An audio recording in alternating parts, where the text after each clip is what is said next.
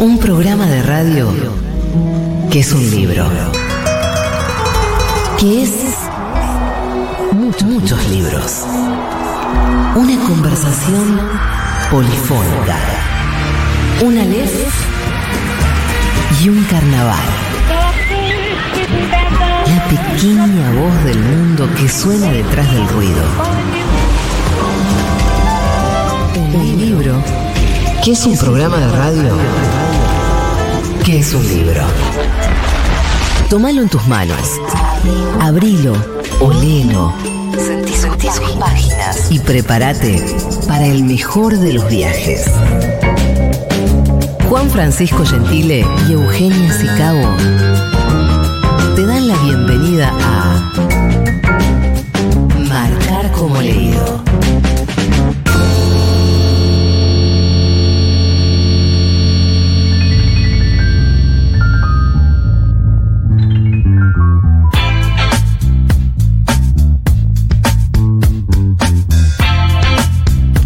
Buenas tardes, buenas noches, bienvenidas, bienvenidos, bienvenides a una nueva emisión de Marcar como leído el programa dedicado al maravilloso, insondable, misterioso universo de los libros de la literatura.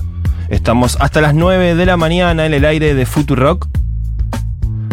Como cada martes, a lo largo de una hora, te vamos a ofrecer tal vez un momento para ir bajando del día laboral, de a poco, si nos estás escuchando en vivo y si nos estás escuchando eh, a través de las distintas plataformas podcasteras. Eh, bueno, podés ubicar este contenido, este programa, cuando más te guste.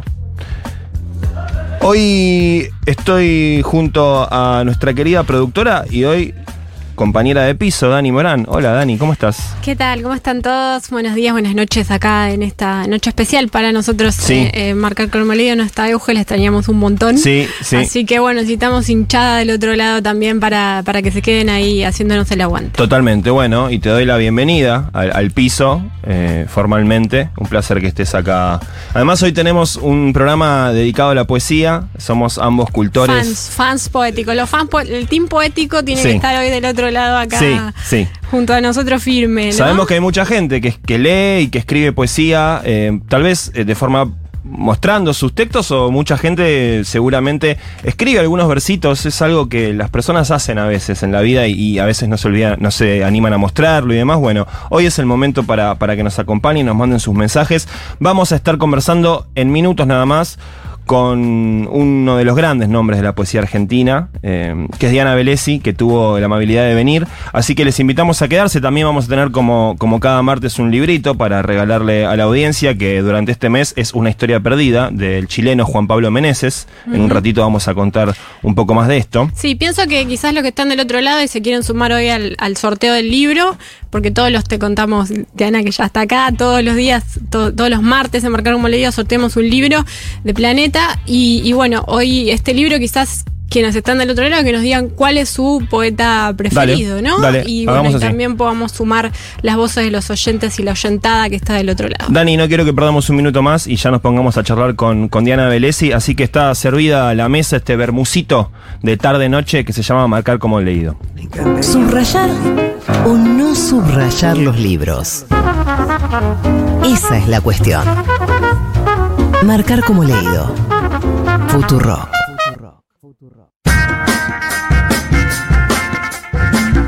Muy bien, y en este capítulo de Marcar como leído tenemos el enorme placer de recibir a una mostra de la poesía argentina, que es Diana Velesi. Hola Diana, bienvenida a Marcar como leído, bienvenida a Futurock, muchas gracias por venir.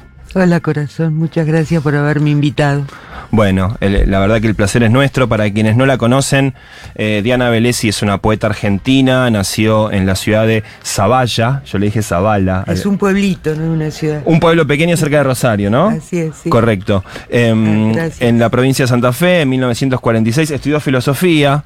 em, no se recibió, si no me equivoco. No. Eh, te- le faltó poco. Muy poquito. Bueno, pero entonces lo, lo importante entró. Me cargué una mochila y me fui por el mundo y Sí. no volví a la Facultad de Filosofía. Publicó muchos libros de poesía, por ejemplo, Paloma de Contrabando, Destino y Propagaciones, Tributo del Mundo. em, El Mudo. Tributo del Mudo, perdón. eh, el, el libro de ensayos, eh, no sé si ensayos, es un libro un poco, eh, s- desplegás eh, tu, tu pensamiento poético y artístico, ¿no? En la pequeña voz del mundo. Eso es un ensayo. Sería la definición de ensayo. Claro. Mirá, lo leí este. Mira qué lindo. Está marcado con virome, no sé si te, eso te genera. encanta. Porque viste que hay gente que le jode mucho que marquen los libros. Bueno, yo este lo, lo leí un montón y está, están las solopitas eh, dobladas.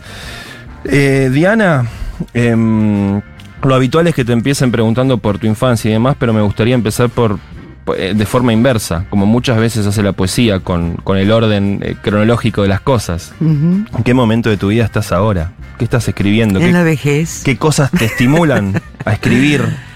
Sí, la pandemia me dejó medio muda, pero estoy en medio de un libro a pesar de todo.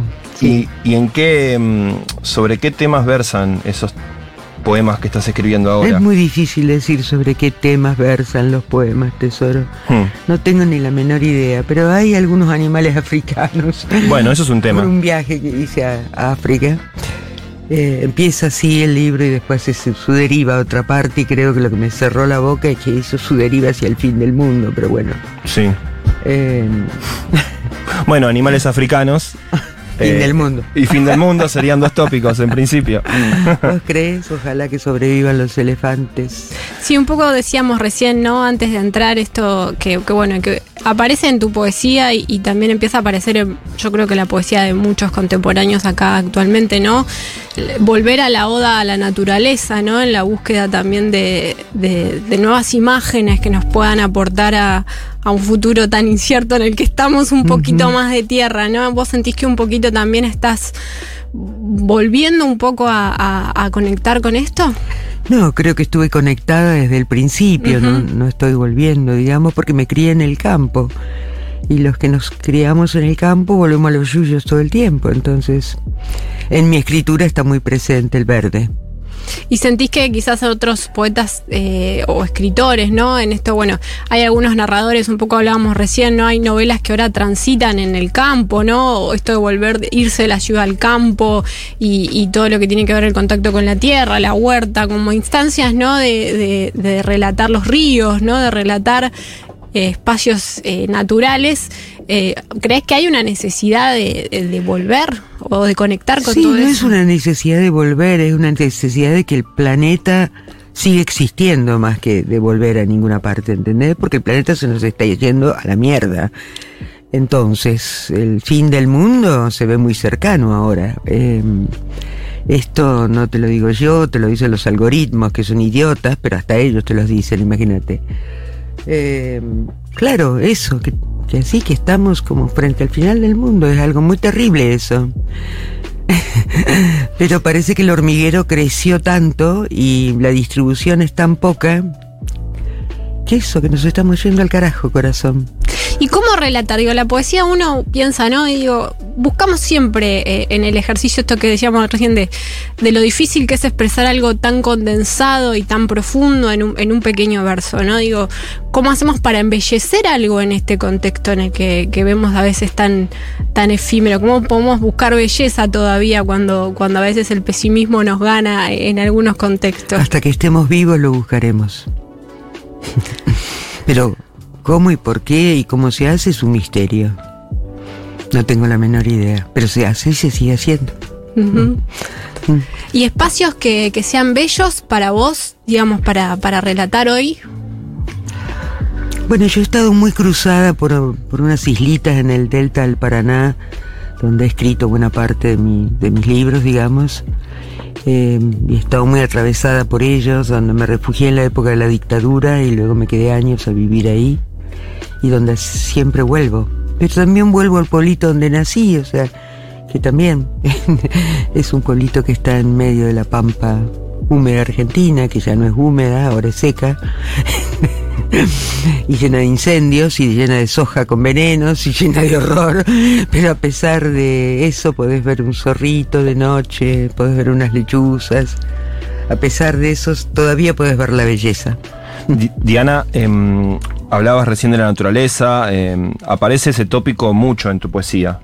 Em, y a mí, cuando yo leo tus poemas escritos en El Tigre, o en los que vos eh, hablas de la naturaleza o de los animales, eh, siempre siento que estás como tratando de encontrar una voz que, que- que no que aparece en, en ese- en la vegetación que te rodea o en los movimientos de los pájaros o lo que, lo que ha- hayas estado observando en ese momento.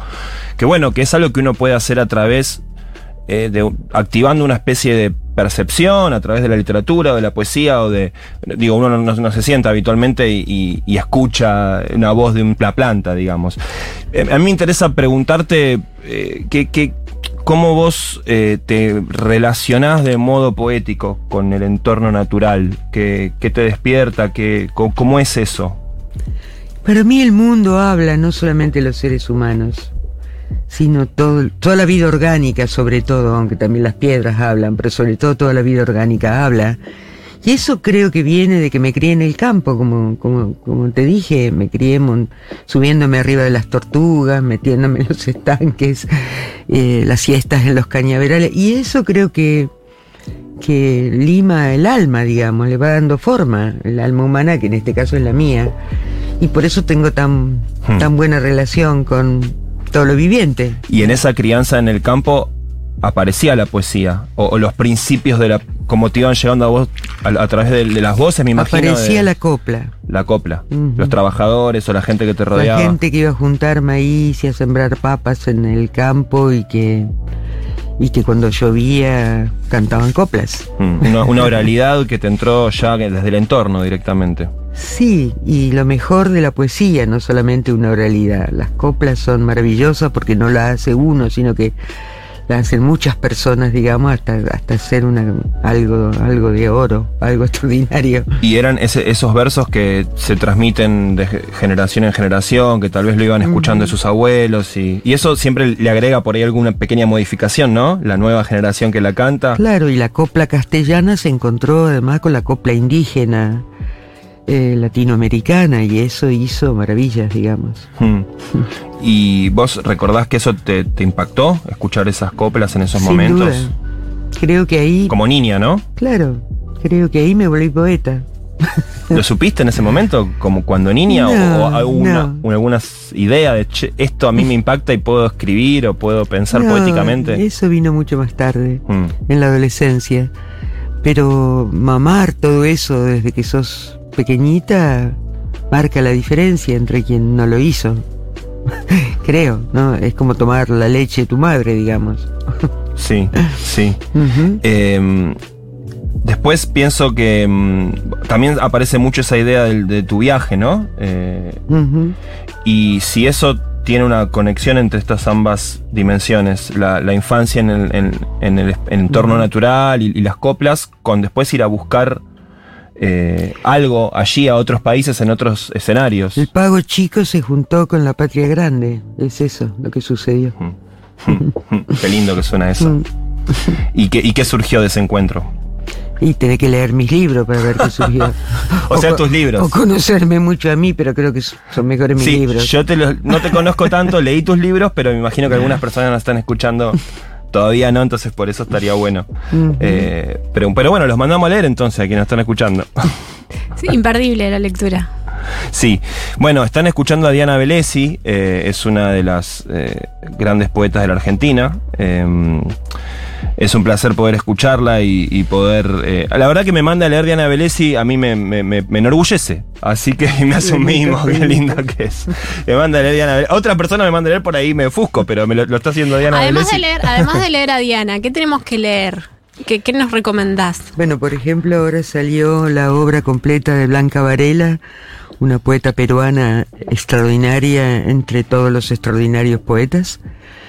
Eh, eso recomiendo mucho. Mm. También salió un pequeño libro de Alejandro Croto que se llama Quiero, que me gustó mucho, que lo publicó Odisea. Eh, el de Blanca Varela lo publicó Caleta Olivia asociado con Gog y Magog.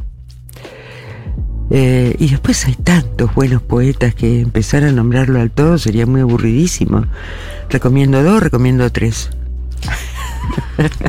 Yo tengo acá anotado una frase Sí. eh, que me gustaría preguntarte por qué la, la escribiste o la pensaste. Yo la saqué de la pequeña voz del mundo. La poesía es la hija subversiva de la lengua.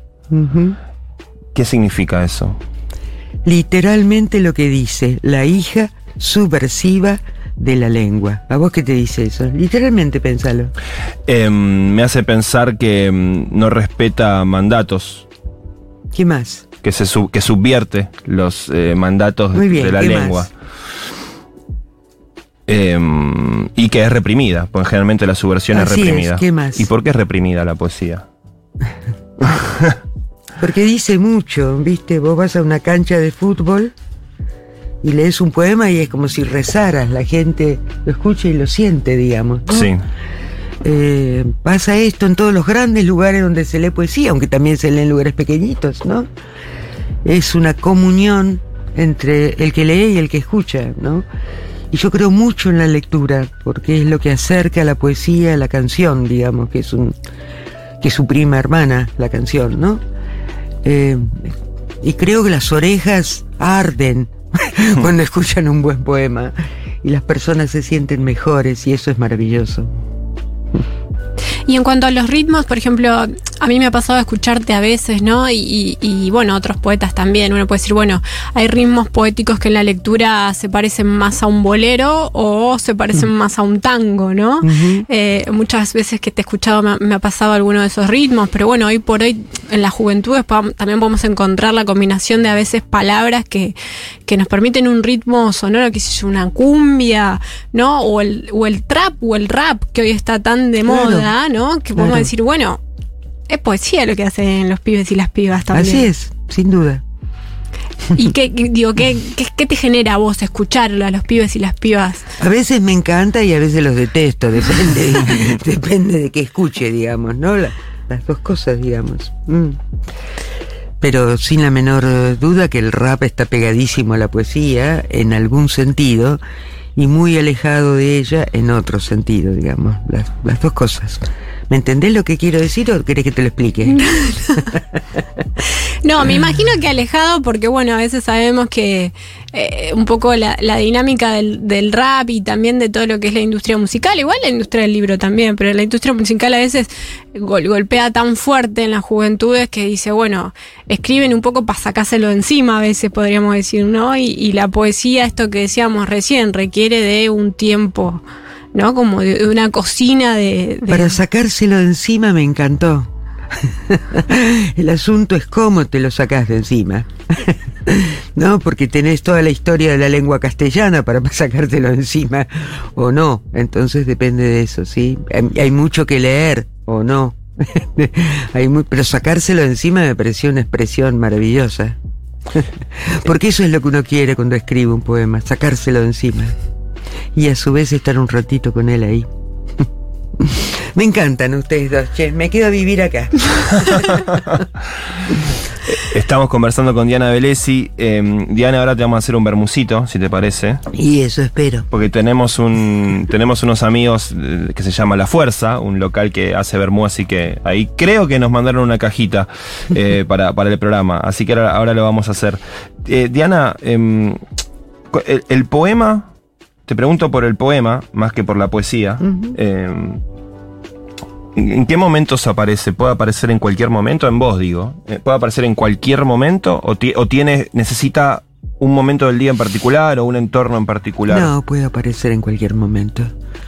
Pero claro que a veces uno la llama y a veces uno no la llama. Mm. Y si la llamas es más probable que aparezca. Entonces por, por eso la gente tiene sus rituales y que si escribe en la mañana o escribe en la noche o escribe al Mm. atardecer, si escribe caminando o escribe sentado en su escritorio o, o como Mm. escribe, digamos, pero puede aparecer en cualquier momento. Sí. En el baño aparece muy frecuentemente. ¿En la ducha o, o en el trono? Te lo digo en broma. No, podía, no, bueno, es un espacio de filosofar fuertemente el baño en general. Bueno, por eso. bueno, te lo digo. Hay que tener algún anotadorcito ahí en, escondido en el baño. En los tiempos que corren hay que hace falta el tiempo, ¿no? Quizás el baño puede ser un espacio un espacio donde hay un poco más de tiempo, de no sea un tiempo también de, de estar ahí. Sí, ¿no te parece terrible eso? Sí. Cuando debiéramos tener más tiempo es cuando menos tenemos. Por eso se nos va el planeta a la mierda. Es por, eso- por eso, ¿sí? Sería bueno que encontráramos ese tiempo interno, porque es la única forma de hacer algo en la vida, ¿no? Algo que emocione a otro alguien. Por ejemplo, un poema o cualquier cosa. Por ejemplo, un zapato bien hecho, una bolsa, un poncho, lo que sea. ¿No les parece? Yo Eh. me empiezo a aburrir, así que entreténganme, vamos. Acá tengo algunos para sumar un poquito la Sí. voz de los oyentes y, la oyentada que está del otro lado. La oyentada me parece una palabra extraordinaria. La Las orejas arden cuando escuchamos a ella, potente y clara. Gracias, Diana, dicen del otro lado. También, eh, buenas noches, aquí desde Tucumán, nos dicen, eh, desde cierto punto, cierto punto de vista, creo que la consigna de hoy sería para mí el poeta Olivero Si es válido, desde el NOA nos mandan eh, saludos. Gracias. Ahí estábamos con la consigna de repetimos que tiene que ver con cuál es su Sí. poeta preferido, podríamos decir, y ya que estamos, alguna poesía también, ¿no? A veces encontramos poesías que no sabemos quién las escribió, pero nos encantan, ¿no? el, el- el- el clásico anónimo, ¿no? Sí. ¿Cuántos libros están escritos base anónimo que, que también le da cierto, cierto misterio? Eh, Diana es eh, ha leído muchas veces en público, muchísimas. Sí, Eh, tiene, tiene mucho recital de poesía encima, encuentro de poesía. Eh, ¿Se completa? ¿Encuentra otro sentido el poema en ese momento? sí, claro. Es más, te diría, yo termino los poemas cuando los leo en público. Cuando los leo con un público. Ahí es donde hay un pequeño detalle que no vi antes y que modifico y ahí es donde se terminan los poemas. O sea, es imprescindible el lector o el oyente del otro lado. Por eso esto es alguien comanda la batuta, que es el poeta, pero no está hecho por él solo, está hecho por él y por todos los otros seres del mundo y los seres de la lengua castellana, en este caso, digamos, ¿no? Que es la que hablamos nosotros. Eh, entonces, un poema nunca está hecho solo por un poeta, está hecho por toda la historia de la lengua y por toda la gente que ha oído y leído, ¿entendés? Y que aún oye y lee. Eh, es, es impresionante el aplauso de, los, de los oyentes, en el caso de una lectura, te produce una emoción inconmensurable, te digo, ¿no? O a veces el silencio, o el aplauso, o la combinación de ambas cosas, y entonces uno dice, ah, acá está, ¿entendés? Y a veces el poema pasa sin pena ni gloria, y sin embargo uno lo quiere y lo va a sostener hasta que en otro lugar lo descubren, y porque hay distintas audiencias, en, en consecuencia Sí. hay distintas gentes que oyen o que, si seguimos hablando de la lectura de poesía, en voz alta, porque uno nunca sabe qué va a pasar en el lector que lee tus libros, digamos, eso es como un misterio tremendo, ¿no? Te escuché hace no mucho, creo que fue en el verano o el año pasado, en el Centro Cultural Kirchner, ante un auditorio muy grande en esa sala tan preciosa, con esa acústica. En la Y- ballena, En la ballena. Mm, eh, y con un silencio tan impresionante. sí, ¿Qué, qué sentiste en ese momento? ¿Fue, ¿Fue una lectura especial para vos? sí. Sí, fue una lectura muy especial para mí, sí. Me sentí feliz, Hmm, solo te puedo decir eso. es un montón eso. ¿Te, te podremos pedir que leas algo, Claro. por favor? Para toda nuestra audiencia que debe estar Que seguramente. están, sí, están, están todos atentos y atentas ahí con, con Voy a leer un poema de unos libros atrás que se que fue escrito en Nicaragua, a donde hay una ciudad que se llama Granada, o sea que esta Granada no es la Granada de España, sino la Granada de la colonia en Nicaragua, y se llama Dulcita como la mielita, Nicaragua, Nicaragüita. Fue en la mañana de Granada que lo oí, y a una seño chiquitita llena de gracia, con su criolla falda sentada, como reina de nada, quien pregunté. ¿Y ese, el que así canta, quién es? Le brillaron prestos los ojitos en la cara, y su entusiasmo era una ráfaga temblando hacia los altos árboles de la plaza. Al amanecer rasga la noche con su canto y llega la luz, dijo, como si fuera el Espíritu Santo. Y así la llama de su voz hacía trinar al clarinero negro más y más arriba de la rama. Entonces comulgué en Granada, mientras ambos pajaritos de Dios cantaban, como hace la poesía del poeta liberada. Perdón por mi teléfono. Entró en un momento en particular. El llamado. Es el- ¿De quién será ese llamado? Diana Velesi leyéndonos Muy bueno, increíble. uno de sus poemas. Eh, bueno, vamos a seguir conversando con Diana Sí, en un sin ratito. duda, sin duda. Nos Eh, queda mucho. Si tienen alguna pregunta para Diana, igual también la consigna de hoy recuerden. ¿Quién era? Diana, decirle que en este momento no. ¿Qué cosa? ¿Quién, te está era? llamando? ¿Quién está llamando? No sé, llaman todo el tiempo. Bueno, vamos a hacer una cosa, vamos a hacer una parada técnica, vamos a irnos eh, a una tandita. eh, o a un tema, a un tema, bien digo. eh, y vemos quién la estaba llamando a Diana, armamos un bermucito y en un ratito seguimos conversando. Leyendo con pausas o de un tirón. De a varios a la vez o haciendo foco en un solo libro. Enmarcar como leído, todas las técnicas son válidas.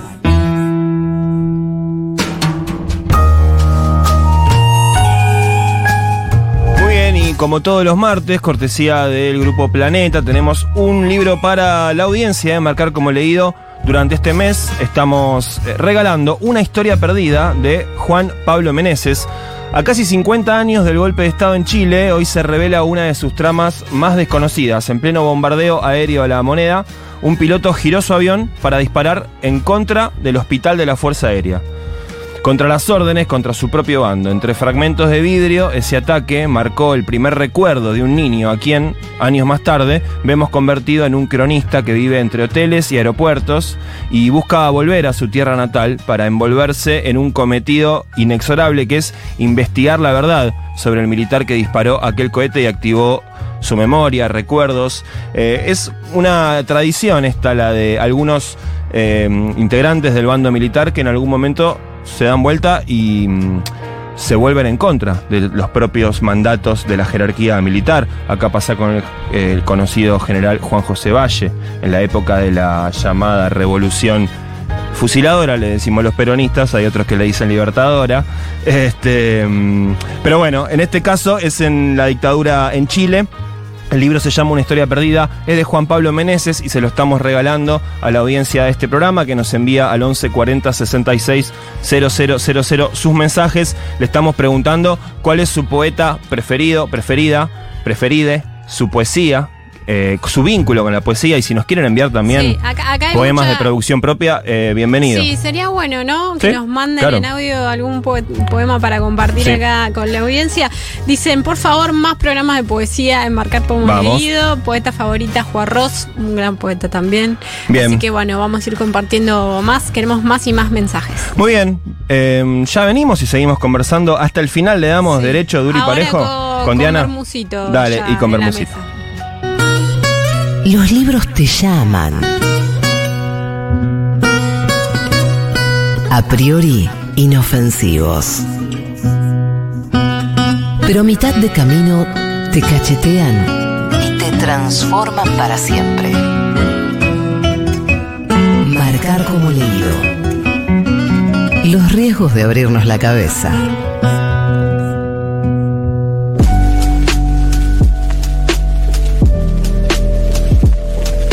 Y hoy en Marcar como leído estamos dándonos el gusto de conversar con Diana Velesi, que ya le hemos preparado un bermucito para, para que se hidrate, ¿no? Esto es una situación netamente fisiológica, hace falta hidratarse.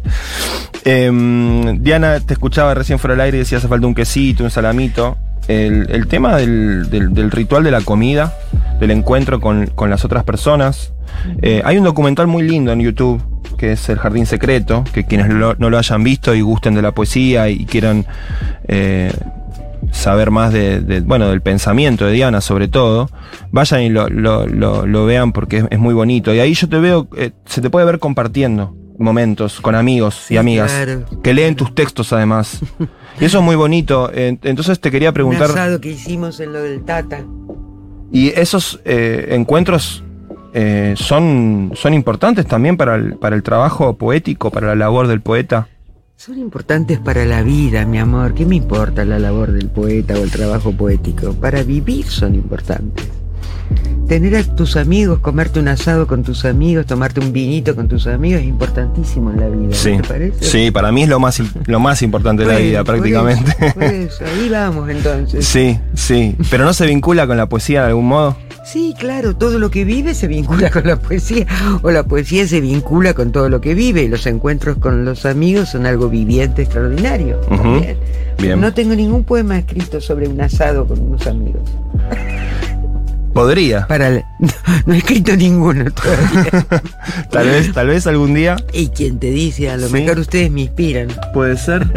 Mirá si vemos, eh, Dani, algún día un libro futuro de Diana con un poema sobre un asado con amigos. O sobre un vermú en un programa de radio.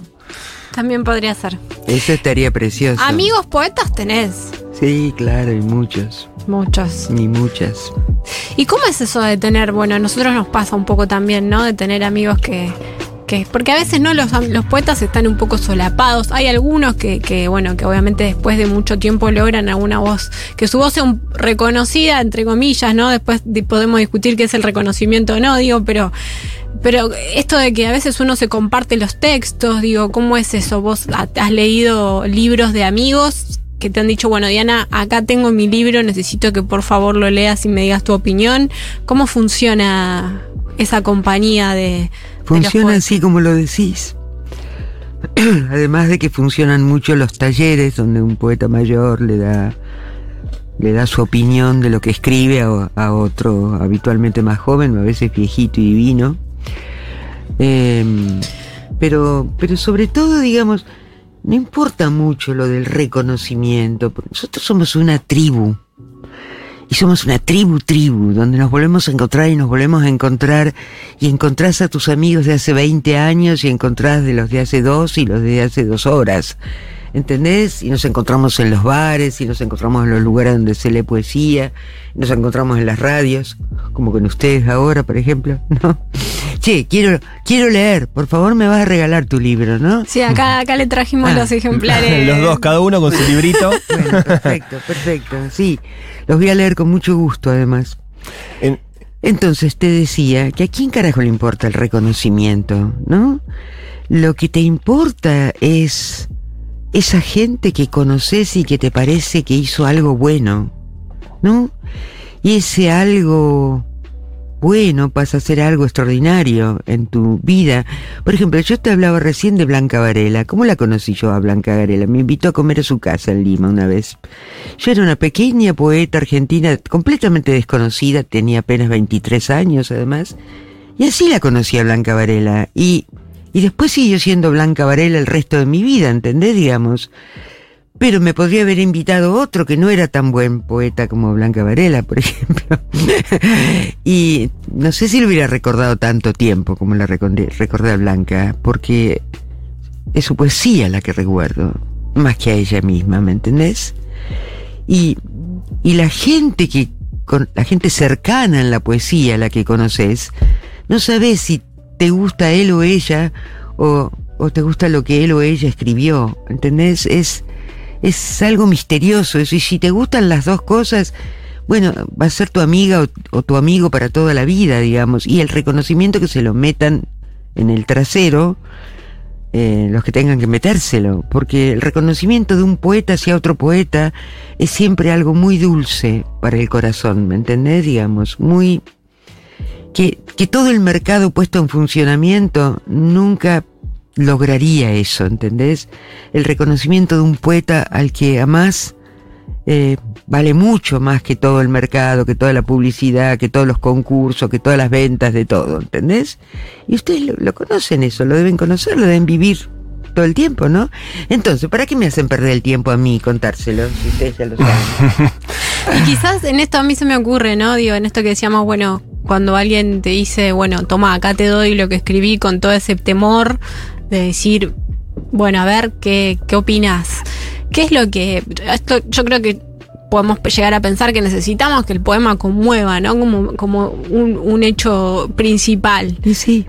Pero quizás hay alguna otra estrategia que uno, como yo, por ejemplo, me sale preguntarte por tu experiencia, digo, bueno, Diana, ¿qué, qué esperas además de un poeta, además de que te conmueva? Digo, en esto que decimos, bueno, del manejo. Nada de- más. Nada más. Ojalá que sea una buena persona, que sea peronista, ojalá que muchas cosas, que le gusta el rock and roll, ojalá, pero lo que único que espero de verdad es eso. Eh, La gran espera es esa. ¿Y crees que es necesario conocer mucho el lenguaje para poder lograr eso? ¿O que a veces es una, una iluminación, podríamos decir? Conocer mucho el lenguaje castellano, ¿me querés Y decir? podríamos decir, sí, como bueno, no sé, Yo creo que mientras más los conozcas, más mejor te va a ir.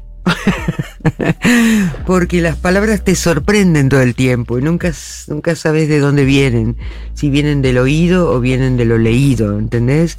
Y mientras más sorpresa te, te den, y a su vez, mientras más transparente y sencillo sea el poema, más grande va a ser la emoción, ¿no? Ahora, todo parece una contradicción. Tenés que saber mucho el idioma castellano, tenés que haber leído la poesía del idioma castellano en, en todas sus colonias y en, y en la península, en las dos cosas, digamos.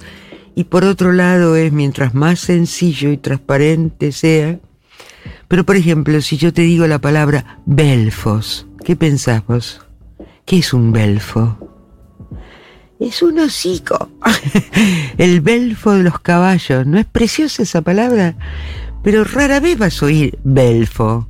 Eso solo lo vas a leer en los libros de caballería o en donde sea, ¿no? Eh, entonces, ¿por qué una, una palabra te atraviesa de pronto y decís, ah, hay algo ahí? Hay un mundo que se esconde a través, se esconde tras de ella. O una frase, no una palabra. La frase es más interesante todavía que la palabra, ¿no te parece? Porque la frase ya es el verso.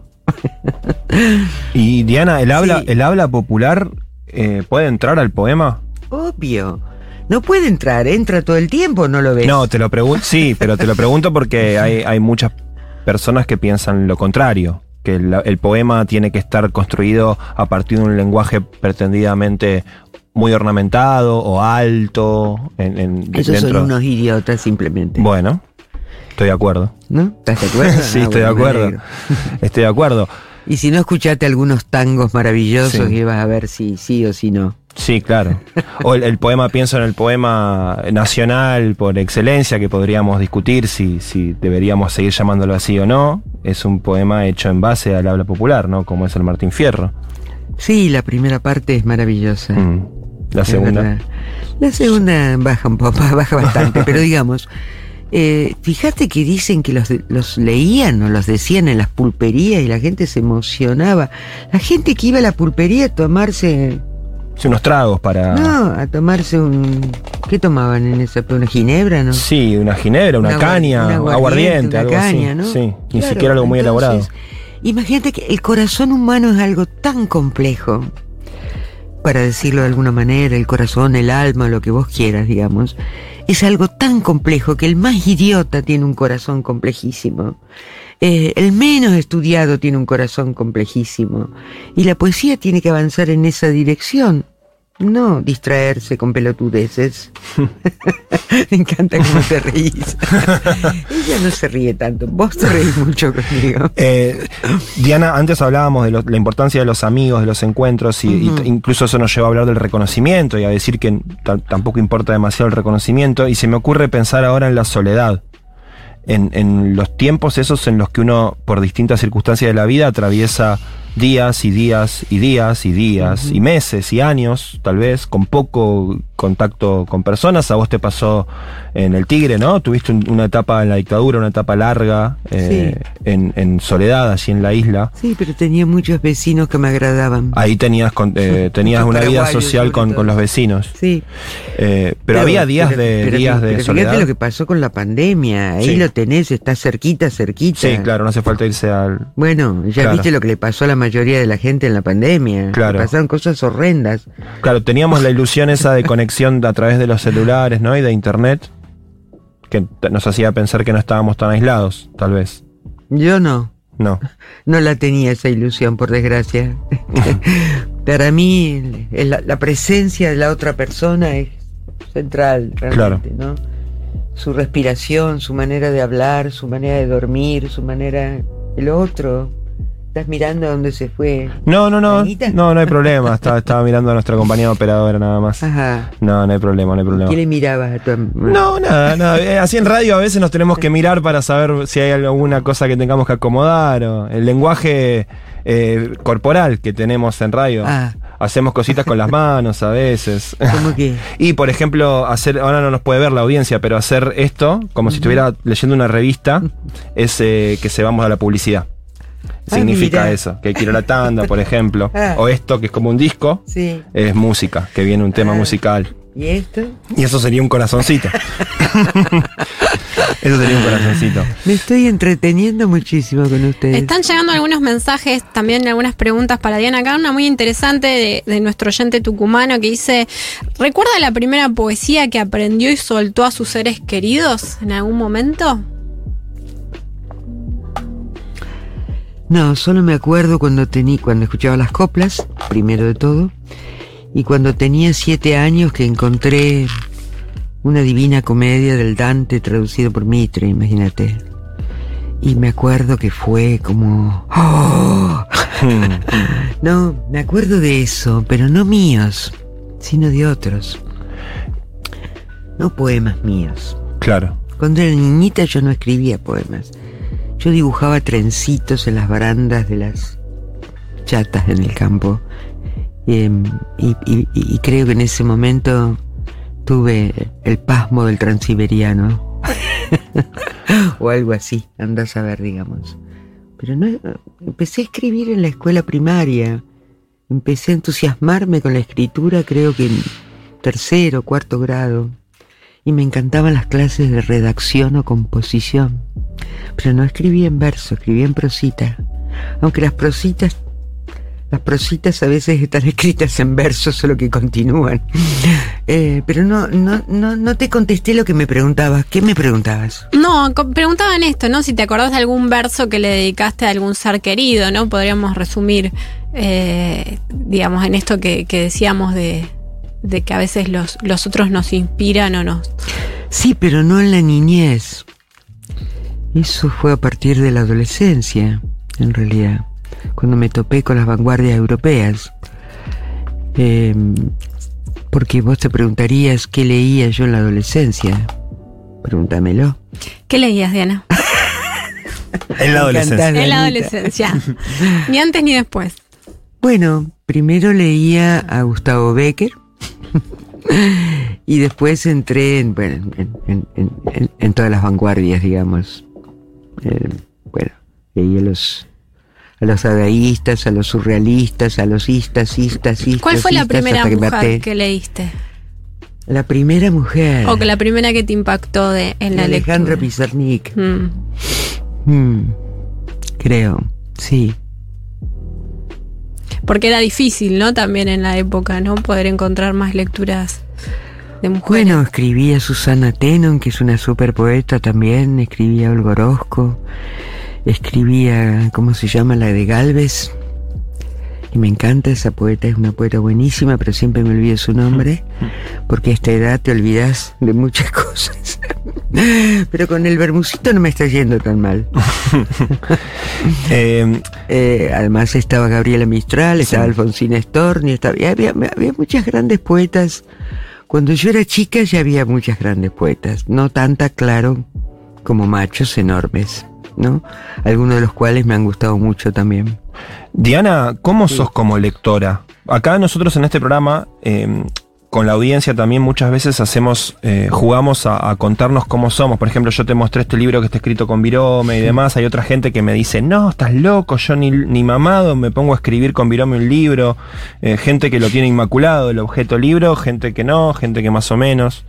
Gente que no, que, que un libro no lo abandona jamás. vos lo tenés inmaculado adentro, solo escribiste No acá. Y pero mira esto, mira, está la solapa doblada acá en un montón de, de hojas, mira. Ah, ah, Eh, bueno, eso pero- me tranquiliza. y vos, mirá, acá está todo marcado. Y, Sí. y- y vos cómo sos como lectora? ¿Sos de intervenir el objeto? Sí, sí, soy desprolija. Hmm. ¿Dejas un libro si te aburre, por ejemplo, o lo seguís hasta el final? No, pues hay gente que te dice, yo hasta el final no lo suelto. Yo abandono muchos libros. Sí, sin culpa. Sin culpa alguna. Y termino muchos libros también. Entonces, Danita. Eh, tengo ganas de que nos leas también, ¿no? Porque ya nos queda poquito tiempo y, la audiencia está ansiosa de esto, pero recién hablábamos de la lectura y pensaba que, que, mm, que, bueno, que a veces uno piensa, bueno, me compro un libro de poesía y lo leo rápido, ¿no? Pero en realidad no, ¿Quién volvemos... piensa eso? No, porque dice, bueno, a ver, uno, va a la- uno ve un libro, una novela narrativa, a veces que cada vez las escriben más, más grande, digo, bueno, a veces uno ve el, el verso como algo más accesible, ¿no? Hoy que está muy de moda también la lectura breve. Eh, pienso en esto, ¿no? Digo, pero bueno, lo bueno del poema es que a veces volvemos y, y, y digo, hay un, volvemos a otra cosa, ¿no? Como... Esto me recuerda a lo que decía Olgorosco. Decía, algunos ven la pampa y dicen que es chata. Yo digo que es infinita. Hmm. Algunos ven los versos y dicen son cortos, se escriben rápido, se leen rápido. Y otros dicen leer un poema te puede llevar muchos años de tu vida. ¿Entendés? Digamos, eh, leerlo y releerlo y releerlo. Pero, ¿qué importa cuánto nos lleve? Cuando estás en medio de algo que te gusta, cuando estás, por ejemplo, haciendo el amor con tu noviecito, ¿te importa que el tiempo pase rápido y que se acabe, que ya no te importa nada, verdad? Si dura años, mejor. ¿No te parece, digamos? Entonces, ¿qué importa eso? No entiendo qué importa eso. No entiendo que alguien se vaya a comprar un libro de poemas porque son cortitos y se leen rápido. No entiendo. Diana, em, te, te queremos pedir que nos leas algo más para, Bueno. para terminar esta conversación y agradeciéndote un montón por haber venido a marcar como leído. Bueno, gracias, corazón. Voy a leer. Voy a leer uno más reciente, ¿les parece? Sí. Este se llama Con la bordona oscura que abandona el invierno.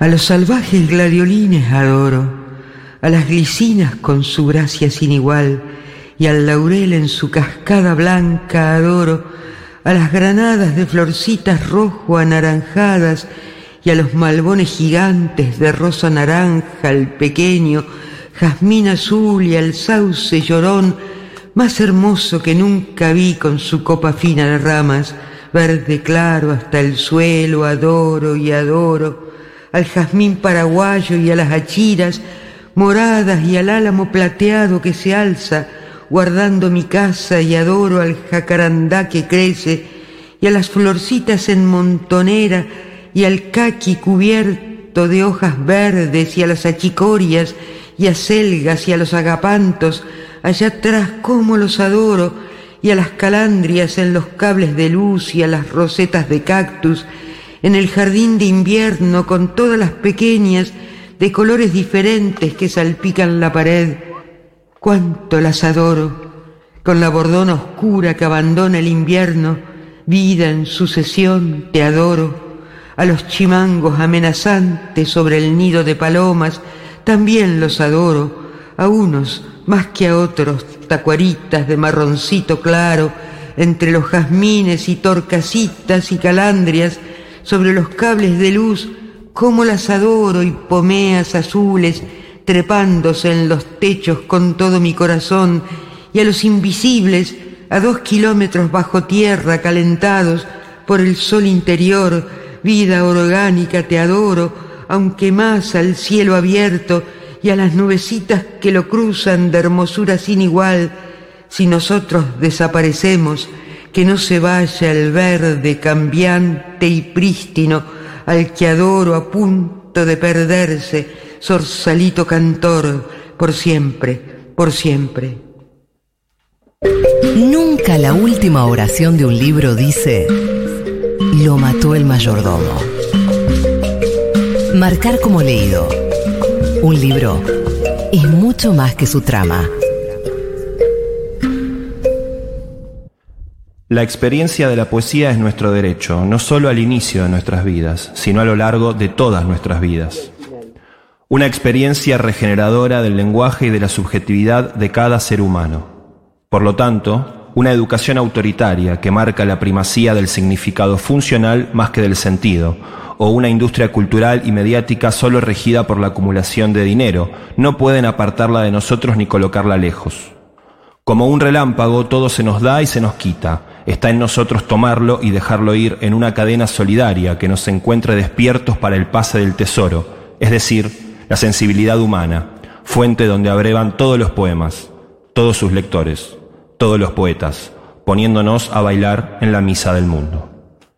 Este fue el final de La pequeña voz del mundo de Diana.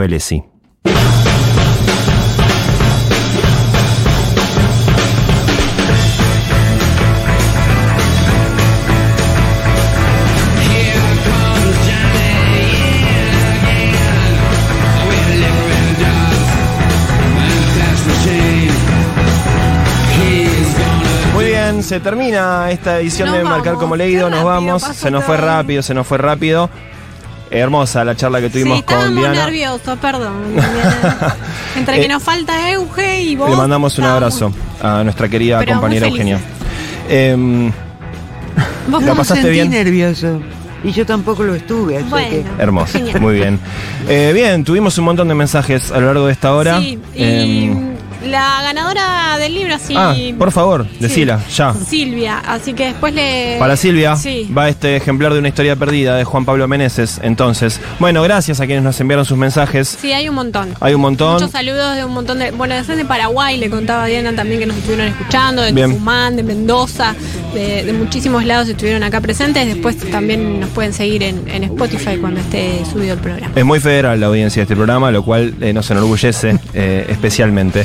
Muy bien, eh, nos despedimos, nos vamos a encontrar el próximo martes, como siempre. Estuvo Pablo Artiuk en la operación técnica y la puesta en el aire. En esta ocasión, compañera Dani Morán, produciendo el programa y también acompañándome, acompañándola yo en, el piso de Marcar como leído. Le mandamos un abrazo a Euge Sicabo. También forma parte de este equipo Leila Gamba, que produce y coordina ediciones Futurock. Yo soy Juan Francisco Gentile. Nos despedimos hasta el próximo martes cuando hagamos una nueva emisión de Marcar como leído.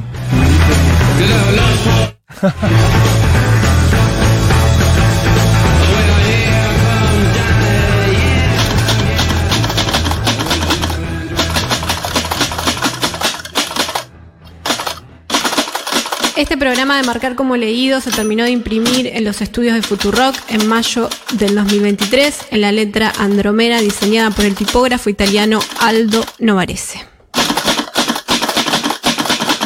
Marcar como leído. Futurock.